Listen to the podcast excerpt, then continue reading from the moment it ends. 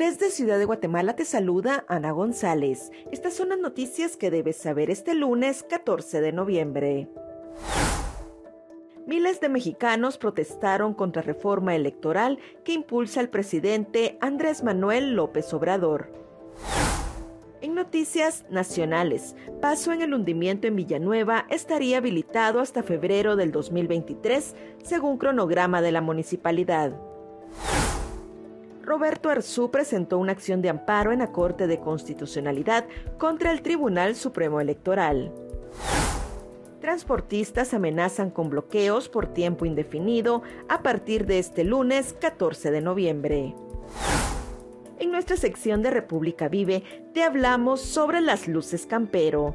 También te contamos sobre los principales hechos históricos que marcan las efemérides de este 14 de noviembre. Eso es todo por hoy. Para mayor información ingresa a república.gt y mantente informado sobre las noticias del día. También nos puedes seguir en redes sociales como República GT.